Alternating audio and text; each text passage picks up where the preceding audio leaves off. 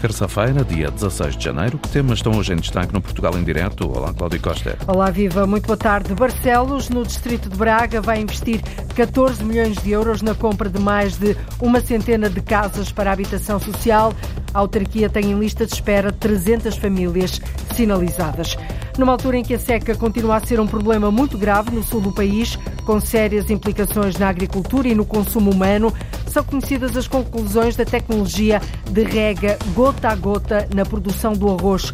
Os resultados são muito positivos, permitem uma poupança de água de cerca de 40%, o que dá uma grande esperança aos produtores. Depois das experiências nos conselhos de Benavente e Santarém, a rega gota a gota vai também ser feita em Melides, no litoral alentejano. Adiante, vamos conhecer a Estratégia Nacional para os Animais Errantes, que foi publicada recentemente passa, entre outras coisas, por reduzir o número de animais abandonados, melhorar os espaços de acolhimento, aumentar o número de animais adotados, mobilizar e responsabilizar a sociedade. Um tema para detalharmos com Alexandra Pereira, diretora do Departamento de Bem-Estar dos Animais de Companhia do ICNF. Começa agora o Portugal em direto. A edição é da jornalista Cláudia Costa.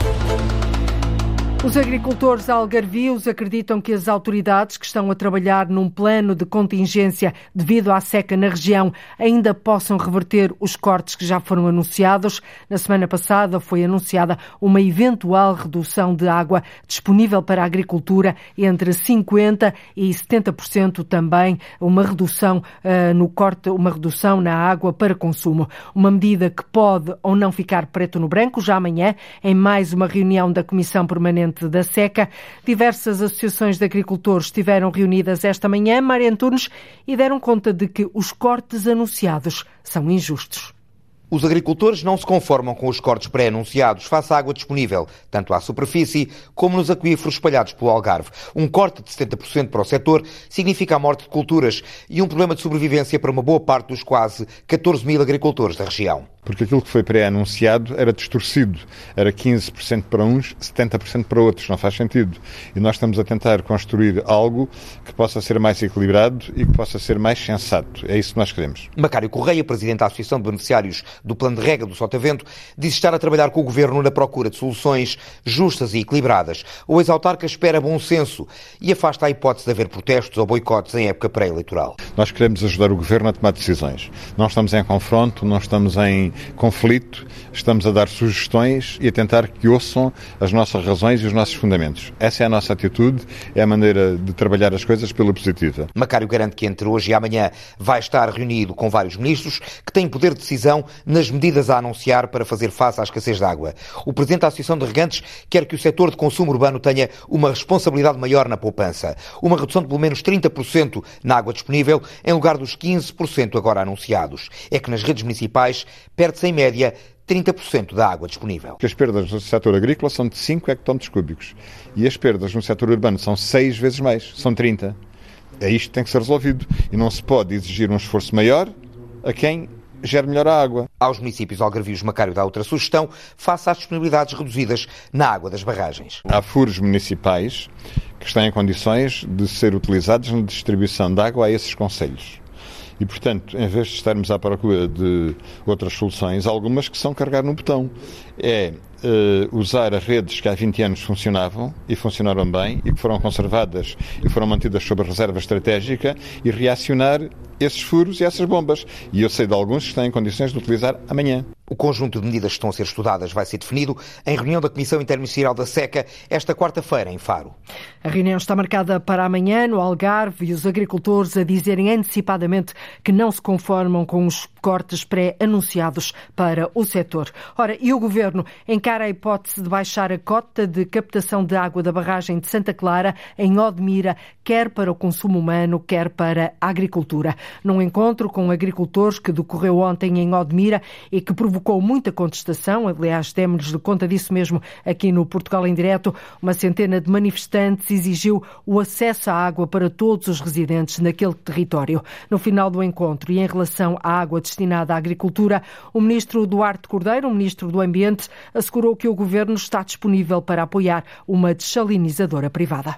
O setor eh, dos agricultores está disponível para considerar um investimento de uma desalinizadora privada. O Ministério do Ambiente e o Ministério da Agricultura vão dar todo o apoio, esperemos que assim continue a ser no futuro, relativamente a este investimento, que permitirá dar resiliência a este setor.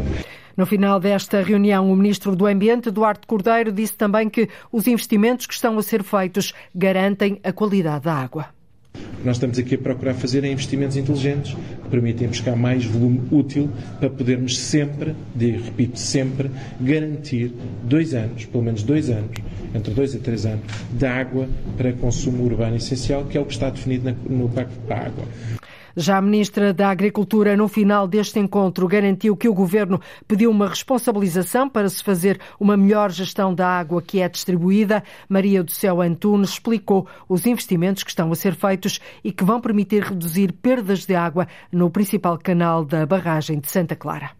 Ainda durante este primeiro trimestre deste ano vai ser adjudicada a obra de reparação do canal principal, que vai permitir uma um, redução de perdas na ordem dos 30%, que é um, um valor muito, muito significativo, mas já hoje o Ministério da Agricultura disponibilizou os meios, nomeadamente financeiros, e num compromisso também com o Ministério da Agricultura, eh, do Ambiente, peço desculpa, uma simplificação de procedimentos para podermos ou reforçar ou instalar novas charcas, nomeadamente onde as condições assim nos permitam, para recolher o excedente que hoje vai para o mar, é perdido, e com isso podemos aumentar a resiliência deste, deste mesmo sistema. E o investimento deste sistema em Odmira vai permitir uma redução nas perdas de água na ordem dos 30%. Já há conclusões e são positivas. A produção de arroz é viável recorrendo à tecnologia de rega gota a gota. Os resultados são animadores e dão alguma esperança aos produtores, já que tradicionalmente o arroz é cultivado em condições de alagamento. Depois das experiências nos conselhos de Benavente e Santarém, vai também ser feito em Melilla no litoral alentejano. Para já, a poupança de água é considerável, Paula Vera uma poupança de 30% a 48% de água no cultivo de arroz com a técnica de rega de gota a gota. As experiências mostraram que é possível cultivar arroz sem as típicas condições de alagamento dos terrenos. Isso mesmo é explicado por Carlos Amaral, presidente da Associação de Orisicultores de Portugal. O ano passado fez-se a experiência do gota a gota num canteiro de arroz tradicional. Este ano decidiram ir um bocadinho mais longe e fizeram ali num terreno de Santarém, num terreno que nunca tinha feito arroz, com uma inclinação de 8%, com tudo aquilo que seria contrário às regras de produção de arroz. E funcionou. e funcionou. E com esta experiência, quanta água é que se poupou? Numa primeira fase, no ano passado, porque os terrenos eram diferentes, eram mais direitos, chegou-se a ter 46% de poupança de água, este ano um bocadinho menos, agora 30% de poupança. Com estes resultados promissores, esta técnica traz alguma esperança a quem enfrenta graves problemas devido à seca, especialmente no sul do país. Os agricultores, no geral, estão todos preocupados com isso. Na parte sul do país, tanto na zona de Lagoa como na zona de Alvalade, em Alvalade não há água há quatro anos, nós sabemos, sentimos o que é que é uma alteração profunda nas condições que tínhamos e por isso vimos com muito agrado a evolução destas experiências, com novas tecnologias e que nos poderão calcular um bocadinho o futuro desta cultura e por isso isto vem-nos abrir uma porta de esperança para o futuro. Depois de Samora Correia e Santarém, o ensaio de produção de arroz com rega gota a gota vai ser experimentado em Melides, no litoral alentejano. Tudo isto está numa fase muito experimental. Por isso, os promotores destes testes decidiram fazer mais um ano em condições diferentes, em condições mais adaptadas para aquilo que imaginam que seja esta tecnologia, isto é, em zonas que já tiveram muita água, que têm menos água, e ver qual é que é a rentabilidade da produção sendo regado desta maneira. Foi, foi escolhida a zona de Molides. Molides. O arroz que é feito em Molides é feito eh, através de nascentes de água, que o ano passado e este ano já denotaram ali alguma dificuldade poder regar. Está provado que é possível cultivar arroz recorrendo à rega gota a gota, ou seja, produzir em novas áreas agrícolas fora das tradicionais bacias produtoras. Uma medida preventiva à seca, já que esta técnica poupa bastante água. E agora as experiências mostram que é possível cultivar o arroz, como ouviu, recorrendo à tecnologia de rega gota a gota, caminho caminhos para enfrentar os longos períodos de seca que se fazem sentir. Em Idenha Nova, distrito de Castelo Branco, a Câmara vai manter o desconto de 50% na fatura final da água, uma medida de discriminação positiva, explica o autarca Armindo Jacinto. Se as águas de Lisboa e Val do Tejo que nos vendem água a nós aumentam 3,3% e nós, obviamente, aplicamos o valor eh, que também tem de aumento o custo de água para nós. De resto, mantém-se tudo na mesma. O tarifário da coesão social é sobre o valor da tarifa da água. Os nossos municípios beneficiam 50% sobre o valor da tarifa da água aos municípios residentes e licenciados, na ótica da discriminação positiva. Ou seja, o facto de estarem aqui, damos-lhe este benefício para gostarem de cá estar, para com isso também incentivarem outros a virem para, para mesmo com o aumento de 3,3% aplicado pela entidade Águas de Lisboa e Val do Tejo, a Câmara de Idenha Nova mantém para todos os 50% de desconto na fatura da água. Está resolvido o problema dos moradores da povoação de Virtudes, no Conselho da Azambuja. Por apenas uma paragem do comboio, estes utentes pagavam mais 24 euros, além dos 40 euros do passo navegante. Agora, a autarquia decidiu assumir essa diferença, como explica o Presidente da Câmara, Silvino Lúcio contemplámos no nosso orçamento uma verba para poder ir ao encontro, portanto, das pessoas que realmente utilizam o passo todos os dias. Estamos a falar de cerca de 60 pessoas vezes 24 euros, portanto, dá cerca de 1.500 euros por mês, portanto, estamos a falar de um ano portanto, cerca de 18 mil euros. Vamos dar nota eh, em conjunto com a Junta de Freguesia para as pessoas poderem, portanto, fazer prova de que tiraram o passe, não é? Portanto, e a partir daí, portanto, as pessoas serão ressarcidas desse valor mensal. A partir de janeiro, com efeitos retroativos a janeiro. Uma medida que vai aliviar os moradores de Virtudes, na Zambuja, de pagarem mais 24 euros por mês por apenas uma paragem de comboio. O Portugal em Direto esteve em Virtudes no final do ano passado, ouvir precisamente as queixas dos moradores que se sentiam penalizados. Agora a autarquia decidiu suportar este valor extra de 24 euros por mês, que será pago com retroativos a 1 de janeiro deste ano. A Câmara de Barcelos vai comprar 126 casas no mercado para habitação social. A autarquia tem em lista de espera 300 famílias sinalizadas, conta entregar as chaves das habitações até 2026. O investimento desta oferta pública de aquisição de imóveis é de 14 milhões de euros, dinheiro financiado pelo PRR. Ana Gonçalves. Em lista de espera para a habitação social em Barcelos estão 300 famílias. Com a aquisição de 126 casas no mercado, a Câmara Local espera até 2026 poder entregar as chaves das habitações às famílias sinalizadas, diz Mário Constantino, presidente da Câmara de Barcelos. A oferta pública de aquisição eh, atendia, ou pelo menos dava a possibilidade de três situações: ou casas já construídas, ou casas em construção, ou casas a construir até uh, maio de 2026. Portanto, uh, tem que haver uma destas três condições uh, existindo à medida que forem pondo as casas no mercado e, e estando disponíveis, naturalmente iremos, consoante a zona, fazer a entrega às famílias que estão sinalizadas. Além da aquisição destas casas para famílias carenciadas, a Câmara de Barcelos também vai construir habitação social em terrenos de algumas freguesias do Conselho. Portanto, esta é uma primeira fase, depois vamos construir também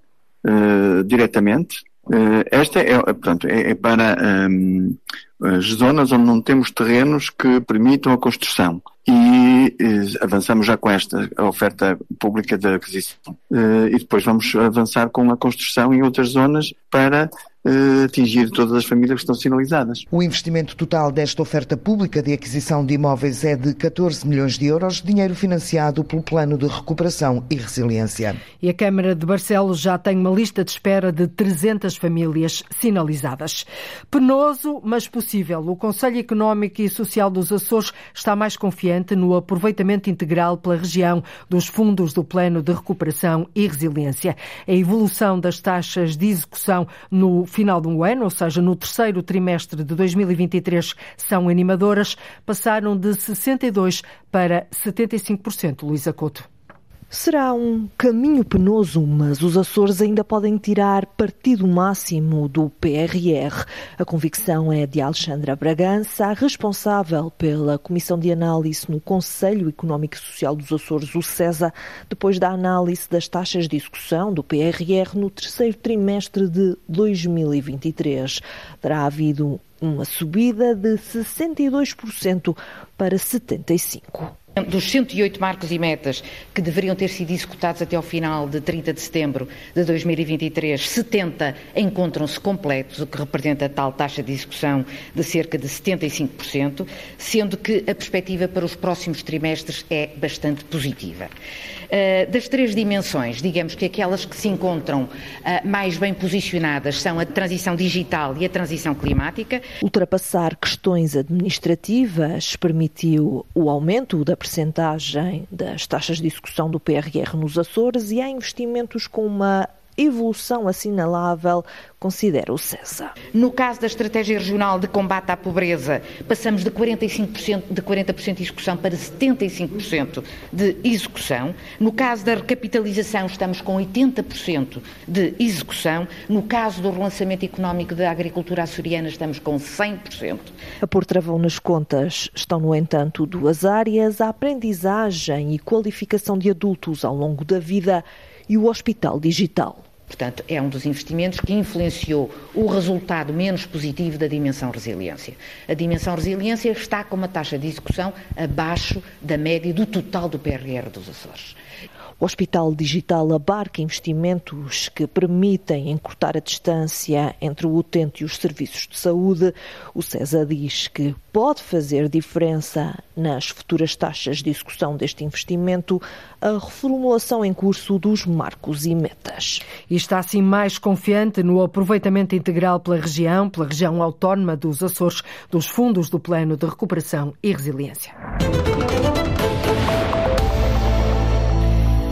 Já está publicada a Estratégia Nacional para os Animais Errantes, define um novo modelo assente numa verdadeira rede nacional de respostas políticas e organizacionais, assim é que é, mas também racionais e científicas, ponderando a articulação entre bem-estar animal, saúde pública e segurança das populações. A ideia estratégica é reduzir o número de animais abandonados, o aumento do número de animais adotados, a melhoria dos espaços de acolhimento, a mobilização e também a responsabilização da sociedade. O primeiro censo de animais errantes ainda não está concluído, mas no ano passado foram recolhidos mais de 40 mil animais. É nossa convidada Alexandra Pereira, diretora do Departamento de Bem-Estar dos Animais de Companhia do ICNF, o Instituto de Conservação da Natureza e Florestas. Muito boa tarde, Alexandra Pereira. Obrigada por ter aceitado o nosso convite.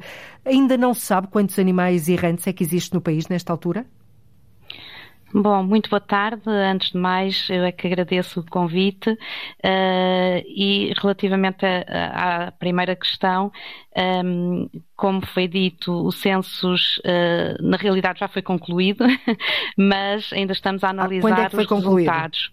Foi concluído no final, portanto, foi entregue mesmo no final do ano. Ou seja, uh, e, portanto, há, ainda... há, cerca de 15 dias. Não? É? Há cerca de 15 dias, uhum. mas ainda estamos a analisar os resultados e ver uh, de que forma corresponde àquilo que, que estava estipulado como objetivo deste, deste censo. Mas já tem é uma muito... ideia de que se aumentou ou diminuiu o número de animais errantes relativamente ao número que dispunham eh, em relação ao ano passado?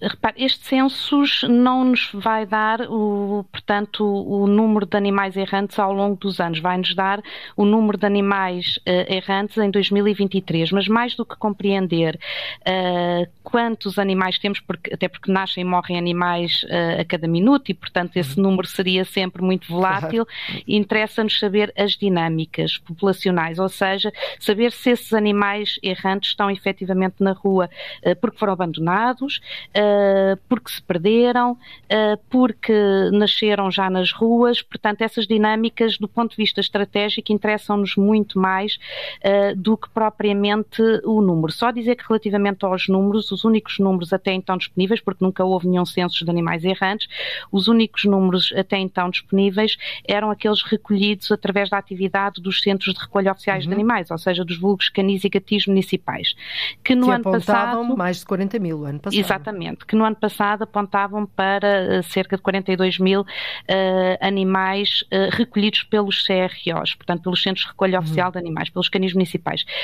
convém dizer que logicamente um, o número de animais abandonados não, não se restringe única e exclusivamente àqueles uh, que são, mesmo assim os números são muito elevados, mas não se restringe única e exclusivamente àqueles que são recolhidos pelos canis municipais. Há desde logo aqueles que são recolhidos por associações zoófilas, por particulares e há aqueles que nunca chegam a ser recolhidos. Uhum. Portanto, não podemos basear-nos nestes haverá um número certo, ter... naturalmente, não é? Exatamente. Portanto, o que importa aqui, Alexandra Pereira, perceber é com que linhas se cose esta Estratégia Nacional para os Animais Errantes, ou seja, vocês estão a analisar o censo, como disse, que vai dar, eh, sobretudo, as dinâmicas e não propriamente o número, mas as dinâmicas que precisam de saber. E, e quais são as linhas orientadoras desta estratégia nacional? Nós tivemos um problema desde logo de raiz, uh, portanto, a resolução do Conselho de Ministros 78 de 2021 uh, que, que, aprovava, que aprovou o Programa Nacional uh, para os Animais de Companhia previa, entre muitas outras medidas operacionais, que de facto o ICNF uh, desenhasse então esta estratégia uh, nacional para os animais errantes, que de resto é uma estratégia, como é lógico, já, já vem tarde, já, já deveria ter sido feita há muitos anos, porque sabemos uhum. que temos uma situação é primeira, muito, muito é preocupante. É a primeira que existe em termos Exatamente. de estratégia nacional?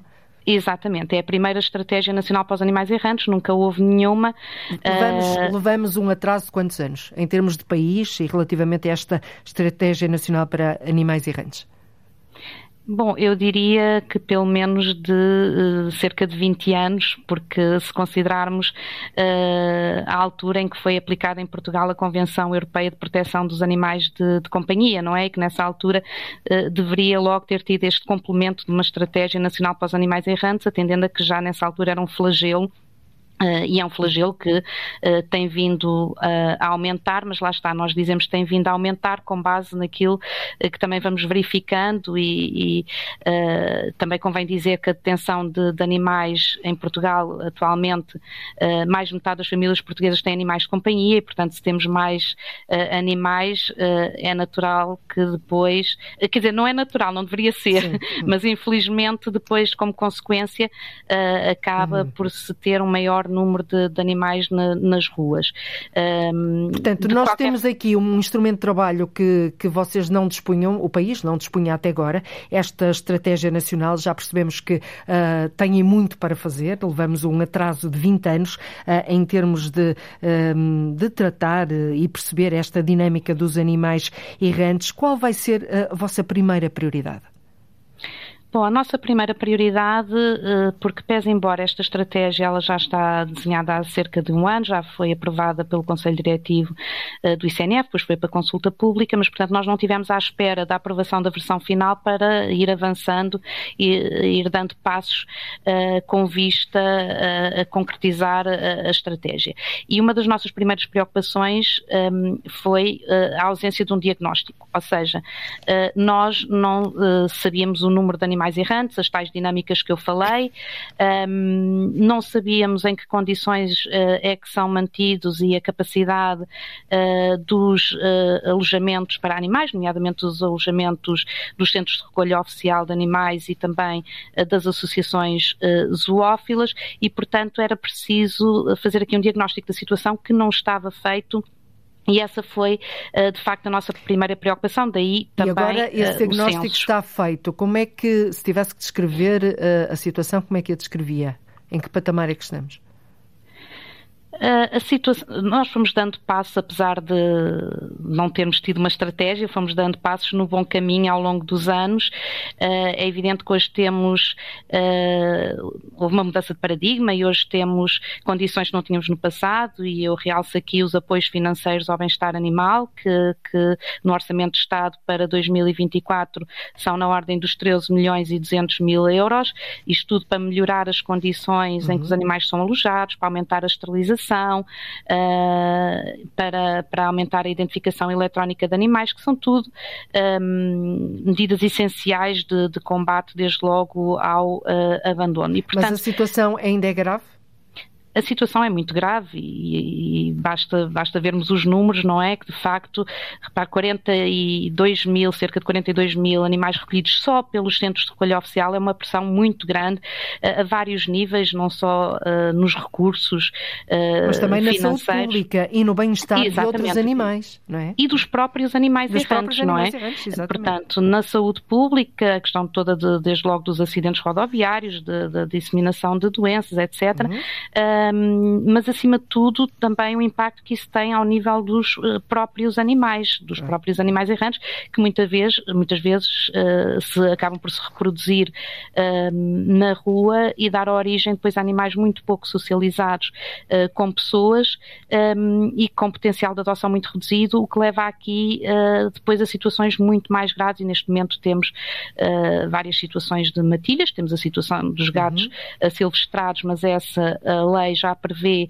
que de facto se possam uh, instituir uh, programas de captura, esterilização e devolução, onde os animais são devolvidos ao, ao local de origem mas a nossa legislação não permite, uh, por exemplo, que o mesmo seja replicado a cães. E depois temos o drama uh, dos municípios não saberem como lidar e não terem forma de lidar uh, com matilhas de cães silvestrados.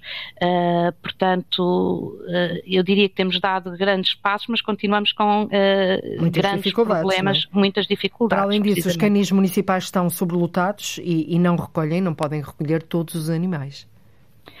Os canis uh, estão sobrelotados, uh, como eu disse anteriormente, os apoios financeiros ao bem-estar animal, uh, desde a proibição do abate, portanto, que têm existido os apoios financeiros, e esses apoios financeiros também prevêem a ampliação de instalações, mas não vamos lá simplesmente criando mais jaulas para animais, não é? A resposta não é por aí, uhum. tem que ser uma abordagem integrada com várias medidas e é é precisamente isso que, que a estratégia trata. Um, é, portanto, uma espécie de uma ordem de trabalho. O aumento do número de animais adotados, presumo que seja por aí, não é? A melhoria de espaços de acolhimento, a mobilização e responsabilização da sociedade. Isto também me parece bastante importante. Não adotar ou não levar um cão e o gato para casa por impulso, porque sim, porque é bonito no Natal eh, e depois esquece eh, o animal durante o ano. Exatamente. Um dos grandes focos da estratégia é precisamente a promoção da guarda responsável de animais de companhia, eh, porque lá está, não nos interessa que os animais sejam eh, adotados e logo de seguida sejam descartados ou sejam restituídos ainda ao, muito, ao local ainda há muitas situações dessas?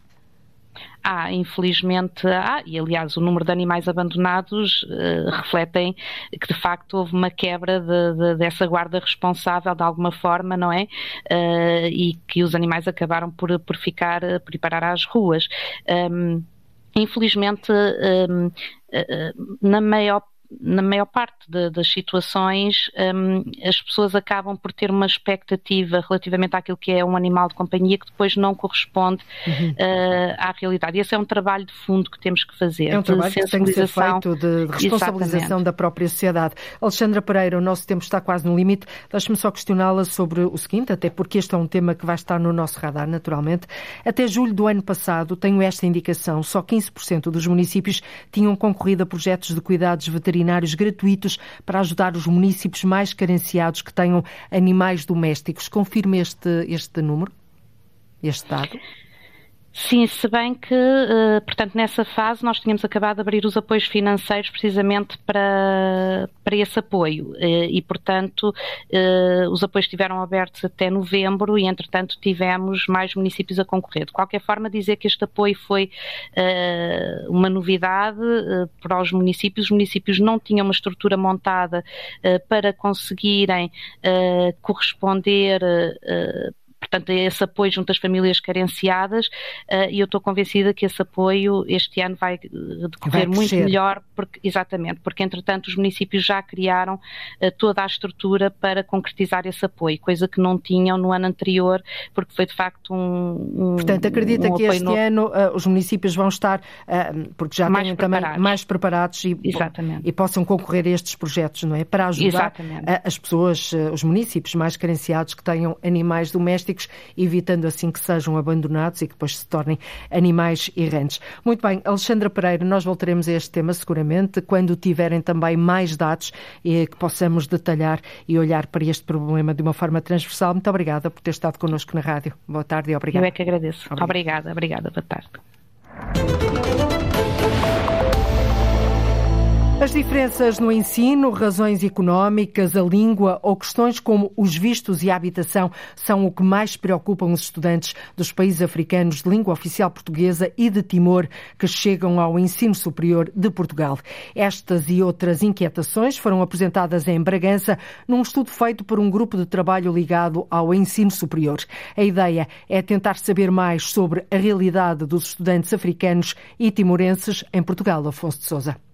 A partir do próximo ano letivo, a questão dos atrasos nos vistos de permanência dos estudantes dos países africanos vai desaparecer, ou pelo menos ser minimizada. Aquilo que nós propusemos e que vai ser implementado a partir do próximo ano letivo é quando o estudante depois confirma a matrícula presencialmente, entrega essa informação à instituição de ensino superior, a instituição de ensino superior transmite essa informação à Direção-Geral de Ensino Superior e nós transmitiremos à AIMA. E, portanto, isso vai eliminar, vai dispensar estes estudantes de terem que fazer essa entrevista, porque no fundo a entrevista aquilo que significava era, o que, que era necessária, era para o CEF saber que estes estudantes existiam, que eles estavam cá. Pedro Nuno Teixeira é o secretário de Estado da Ciência, Tecnologia e Ensino Superior que com a ministra da tutela, Elvira Fortunato, esteve na cerimónia de apresentação dos resultados do estudo. Romana Brandão é a presidente da Associação de Estudantes Africanos em Bragança. A questão dos vistos é hoje uma das maiores preocupações dos estudantes africanos. Dificulta muito é, a sua integração, porque uma das partes da integração do estudante é a documentação para estar legal no país. A segunda maior preocupação é a habitação. Eu estou aqui desde 2016, então eu cheguei a pagar um quarto a 70 euros, agora os meus colegas estão a pagar um quarto a 250 euros. Romana Brandão sabe que esta questão é alargada a todo o país e que tem tendência a piorar. Em toda a parte de Portugal estão a sentir a escassez do quarto e nos preços elevados com o passar do tempo e, e, a tendência é sempre aumentar. Ricardo Biscaia, da Faculdade de Economia do Porto, é um dos professores que ainda está na elaboração deste estudo que já vem desde 2015. As dificuldades financeiras e as dificuldades académicas estão lado a lado, quer dizer, não só as dificuldades que os estudantes têm no, no, do ensino secundário de base, depois ao chegar aqui apanham com algumas diferenças uh, culturais e académicas importantes, mas também porque vêm num contexto onde, quer porque financeiramente têm, têm dificuldades e, portanto, são forçados a trabalhar ou, portanto, outras coisas que atrapalham a frequência normal de cursos, quer também, e sobretudo nos estudantes na Guiné-Bissau, porque há um, um, grande atraso na atribuição de vistos e muitas vezes os estudantes chegam tarde, depois chega-se a meio de semestre e perde-se perde uma grande parte. E muitas vezes a vontade de continuar o que leva a desistências. Segundo este estudo, as desistências dos guineenses rondam os 60%. Outro aspecto importante que ficou aqui demonstrado são as redes de apoio. Os meios de contacto mais informais e a forma de funcionamento mais informal parece mais importante do que as, as, as, os offices, não é? Portanto, os, as entidades são construídas para o efeito de apoiar estes estudantes, não é? E essas é, são conclusões muito importantes e que acho que agora depois a tutela poderá pegar. O estudo foi apresentado no Politécnico de Bragança, a instituição de todas do ensino superior que mais estudantes para a LOP e de Timor atraiu desde 2015 até agora. Cerca de 8 mil. Orlando Rodrigues é o presidente do Instituto Politécnico de Bragança. É o resultado de uma estratégia que a instituição vem seguindo há muitos anos de internacionalização. Hoje em dia, eh, uma instituição de ensino superior eh, com uma dimensão multicultural e internacional é claramente uma instituição voltada para o futuro. Aqui estamos a falar particularmente dos países africanos da língua oficial portuguesa e Timor-Leste, mas essa é também uma dimensão importante no posicionamento de Portugal no mundo. Estabelecer com a África, eh, com estes países e com a Ásia uma relação privilegiada eh, que nos permita a todos, de forma conjunta, afirmar-nos no mundo globalizado. O estudo tem mais resultados que servirão de indicação para melhorar todo o ensino superior em Portugal. principalmente a vida dos estudantes africanos de língua oficial portuguesa e de Timor-Leste. E precisamente o principal objetivo deste estudo foi tentar saber mais sobre a realidade dos estudantes africanos e timorenses em Portugal. O Porto não tem excesso de turistas, tem, isso sim, aumentado a diversidade de oferta. As palavras são da vereadora do Turismo e Internacionalização da autarquia. Catarina Santos Cunha apresenta esta tarde o projeto Yours Truly Porto, um mapa sobre desafios e principais tendências do setor do turismo. A vereadora fala num documento aberto à cidade que procura mostrar, mostrar de uma forma intuitiva e transparente a estratégia da Câmara para o destino Porto. Em entrevista ao jornalista Nuno Amaral, Catarina Santos Cunha uh, apresentou-nos em antecipação este projeto. Ela diz que, em síntese, o objetivo passa por tornar a cidade de todos e para todos, para viver, ser vista, estudar, trabalhar ou investir. O Yours Truly Porto é um mapa de, de, cidade, daquilo que estamos efetivamente a implementar desde que fizemos a apresentação da nossa visão em setembro de 2022, 2022. exatamente, e, em que fizemos um conjunto de, de estratégias daquilo que prometemos fazer relativamente à gestão do turismo na cidade. Um turismo que se quer sustentável, colaborativo, integrador, eh, são algumas das palavras que utilizam na, na definição do projeto. Exatamente, é esse exatamente o propósito. Nós tivemos várias motivações aqui e essas são de facto, nós temos uma, uma cidade colaborativa, eh, temos aqui, apresentarmos aqui de alguma forma uma visão de, com todos, porque é importante envolver toda a comunidade e encontrar o equilíbrio. Desculpe-me interrompê-la, não, a altura dizem que querem um porto de todos e para todos, Exato. para viver, visitar, trabalhar, estudar ou investir. Exatamente. Eh, eu, eu tenho neste momento o valor do turismo e internacionalização, portanto, não só o turismo, mas também uma cidade para viver, para estudar, para investir, para visitar. E, portanto, é preciso um equilíbrio entre tudo isto e os seus residentes para que realmente a cidade continue autêntica, interessante e que todos se sintam confortáveis a viver nesta cidade.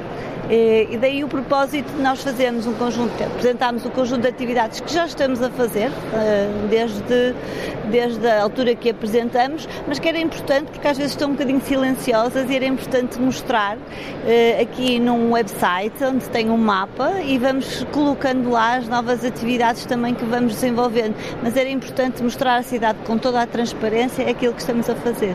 Refere a Câmara do Porto, e a Sra. Vereadora em, em particular, que quer a participação ativa de todos. Como tem sido a participação? Temos... Não me refiro apenas a instituições.